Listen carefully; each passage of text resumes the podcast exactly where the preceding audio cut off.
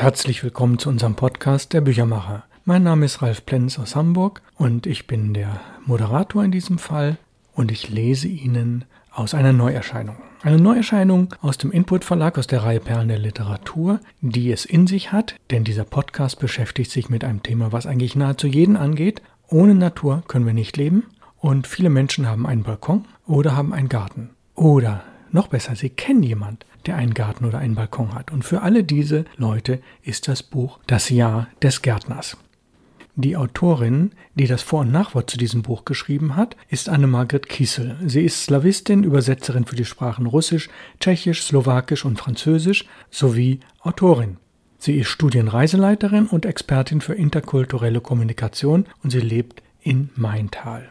Frau Kiesel hat nicht nur das Vorwort zu diesem Buch von Karel Čapek geschrieben, Das Jahr des Gärtners, sondern auch das Nachwort. Das Nachwort werden Sie dann in Folge 204 hören. Das heißt, alles zusammen haben wir vier Folgen zu dem wunderbaren Buch von Karel Čapek, das Jahr des Gärtners. Das Buch ist schon relativ alt, da werden Sie einiges drüber erfahren und es gab verschiedene Ausgaben davon und unsere Ausgabe ist natürlich wieder besonders schön. Sie hat 160 Seiten und kostet 18 Euro. Wir steigen mitten ins Thema ein, damit Sie nicht zu lange warten müssen. Vorwort zu Das Jahr des Gärtners von Frau Kiesel. Immerwährend wie der fortlaufende Gang der Natur, die sich in stetem Rhythmus erneuert und wandelt, ist die Verbundenheit der Menschen mit ihrer Umwelt. Auch die Faszination, die deren Gestaltung bei ihnen auslöst, findet kein Ende. Deswegen ist für viele das Gärtnern zu einer wahren Passion geworden. Dabei ist es nicht von Bedeutung, ob wir einen kleinen oder großen Garten, einen Balkon, eine Terrasse oder nur eine Fensterbank mit unseren Händen gestalten. Das Grün, die bunten Farben, die vielfältigen Möglichkeiten, die Schönheit der Natur zu entdecken und zu entfalten, die Beschäftigung mit Erde und Pflanzen, all das entspannt, stärkt Seele und Körper. Der tschechische Schriftsteller Karel Čapek war selbst ein leidenschaftlicher Gärtner.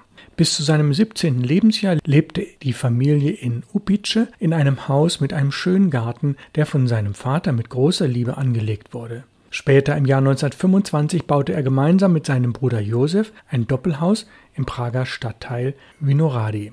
Mit großer Hingabe bestellten und pflegten die beiden Brüder dort ihren eigenen Garten.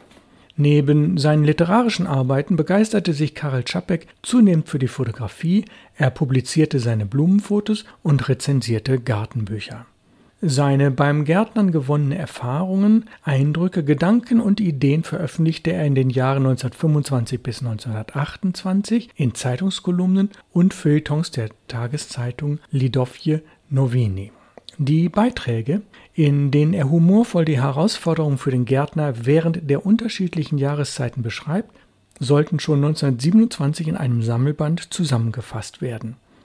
Als Buch erschien das Jahr des Gärtners erstmals 1929. Es gilt bis heute als ein zeitloser Klassiker der Gartenliteratur, in dem sich die Leser, ob alt oder jung, über die Jahre hinweg mit ihren menschlichen Eigenarten und besonderen Vorstellungen wiederfinden und verstanden fühlen. Karel Čapeks Fürsorge galt nicht nur seinem Garten. Er pflegte auch die tschechische Sprache, die er virtuos zum Einsatz bringt. Sein treffsicherer Humor und seine feine Ironie finden in den Zeichnungen seines Bruders Josef Čapek, die der tschechischen Volkskunst nahestehen, eine bildliche Widerspiegelung. Beides, Wort und Bild, verleiht dem Buch das spezifische böhmische Kolorit. Der Gärtner wird nicht nur aus einer Furche der Erde geboren, er entsteht durch die Erfahrung, die Umgebung und die Naturbedingungen. Wir begleiten ihn in zwölf Kapiteln Monat für Monat durch das Jahr und erfahren von den Leiden und Freuden, die jede Jahreszeit dem Gärtner bringt und dass er nie zur Ruhe kommt. Das Wetter verhält sich grundsätzlich nicht so, wie er es gerade braucht. Der menschliche Körper ist bei der Gartenarbeit ein Hindernis. Arme und Beine sind je nach Einsatzbereitschaft entweder zu lang oder zu kurz. Verschiedene Arbeiten ließen sich einfacher ohne Rückgrat verrichten. Der Gartenschlauch gewinnt Eigenleben, wird zum wilden, kampflustigen, wasserspeienden Monster, das mit allen Kräften gebändigt und besiegt werden muss. Gegen den Wildwuchs aus Nachbarsgarten müsste eigentlich ein Gesetz erlassen werden und schließlich muss mit Feinden wie Amseln, Kindern und Schnecken gerechnet werden. Mit feiner Beobachtungsgabe und Wortgewand zieht er Vergleiche zwischen dem Leben des Menschen und den Gesetzen der Natur in seinem Garten. schön und frisch blühen die Blumen vergleichbar mit den Frauen. Doch, Zitat, die Schönheit vergeht und nur der Gärtner besteht. Zitat Ende. Zwischen den Kapiteln sind weitere 14 Abschnitte zu speziellen Bereichen eingefügt, wie zum Beispiel über Samen, Knospen, segensreichen Regen, Gemüseanbau, Kakteenzüchter, den Boden, die Schönheit des Herbstes. Trotz der Vielfalt der Themen und Informationen haben wir hier kein Handbuch der üblichen Art. Zitat Diese Handbücher für Gärtner sagen einem nicht viel. Zitat Ende. Ihr müsst es selbst ausprobieren und aushalten, lautet die Botschaft, die Karel Čapek dem Leser mit auf den Weg gibt. Den Garten mit allen Sinnen wahrnehmen, das heißt die Schönheit der Blumen sehen, ihren Duft riechen, im Frühjahr den Marschtakt der Knospen wahrnehmen und das Orchester der sich regenden Pflanzen hören, die warme Erde, das Wunderwerk des Menschen spüren. Der Boden nimmt in seinen Beschreibungen viel Platz ein. Der Gärtner lebt in die Erde versunken. Die Freude des Gärtners ist nicht die Schönheit an der Oberfläche, es sind die Prozesse, die im Schoß der Erde stattfinden. Wichtig ist zu erkennen, Zitat, dass du dem Boden nicht mehr geben musst, als du von ihm nimmst. Und, Zitat, das Beste von allem, ein lebendiger Mensch zu sein, nämlich ein Mensch, der wächst. Zitat Ende. Der Gärtner orientiert sich mit hoffnungsfreudigem Blick in die Zukunft.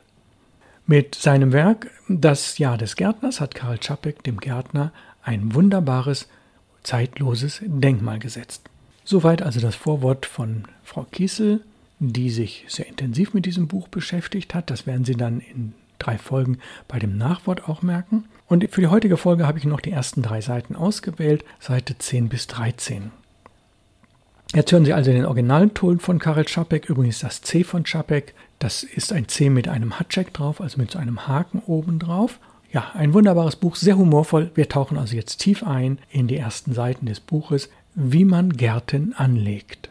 Gärten kann man auf verschiedene Arten anlegen. Die beste ist die, einen Gärtner zu nehmen. Und hier merken Sie schon, Kleine Anmerkung von mir. Und hier merken Sie schon, wie viel Humor Karel hat. Die beste Art ist die, einen Gärtner zu nehmen. Der Gärtner pflanzt dann verschiedene Stöcke, Zweige und Besen an, von denen er behauptet, dass es Ahorne, Weißdorne, Flieder, Hochstämme, Halbstämme und andere Natursorten seien.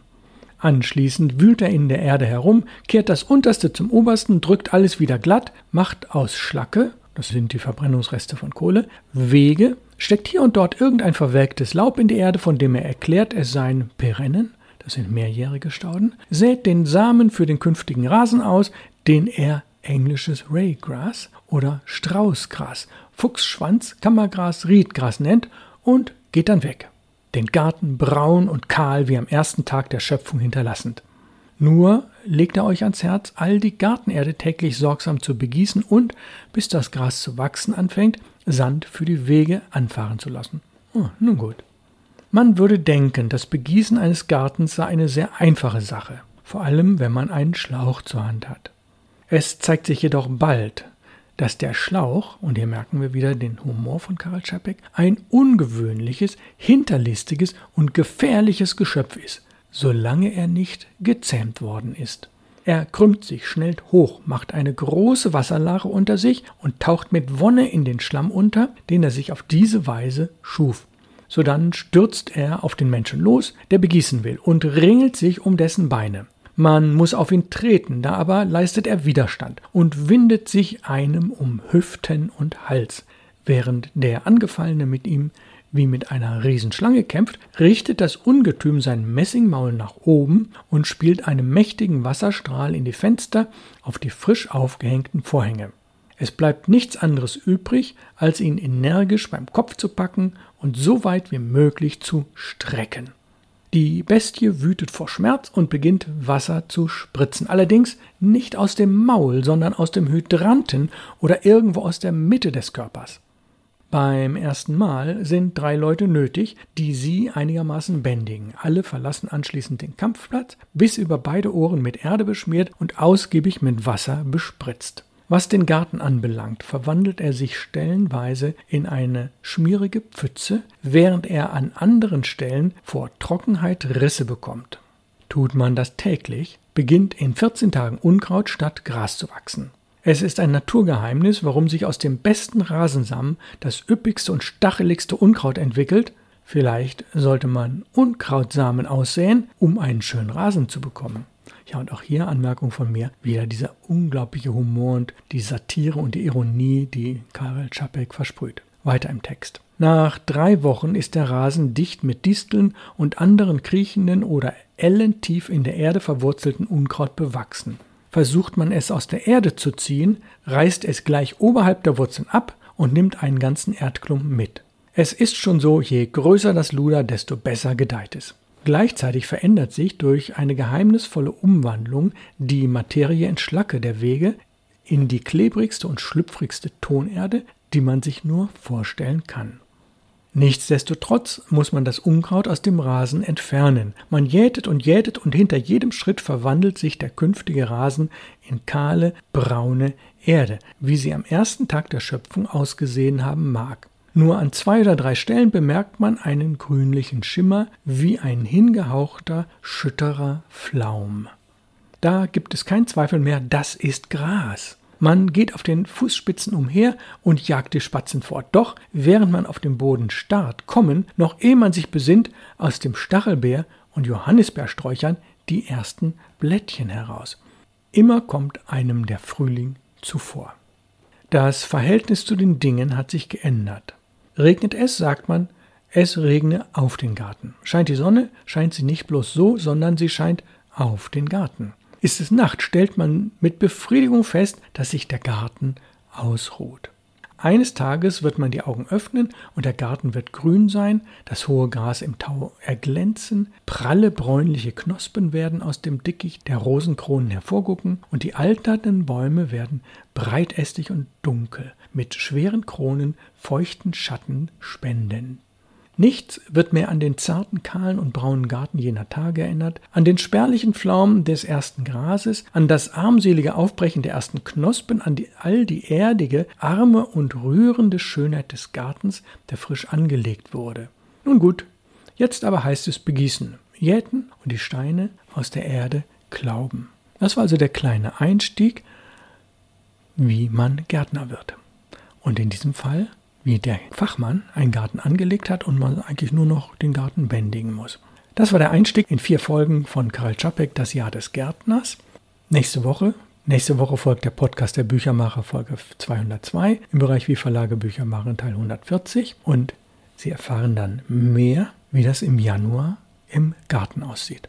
Karl Czapek, ein wunderbarer Autor, sehr humorvoll und die Texte sind eben knapp 100 Jahre alt. Freuen Sie sich auf nächste Woche. Kommen Sie gut durch diese Woche und ich wünsche Ihnen alles Gute. Auf Wiederhören. Aus Hamburg grüßt Sie ganz herzlich Ralf Plenz, Ihr Büchermacher.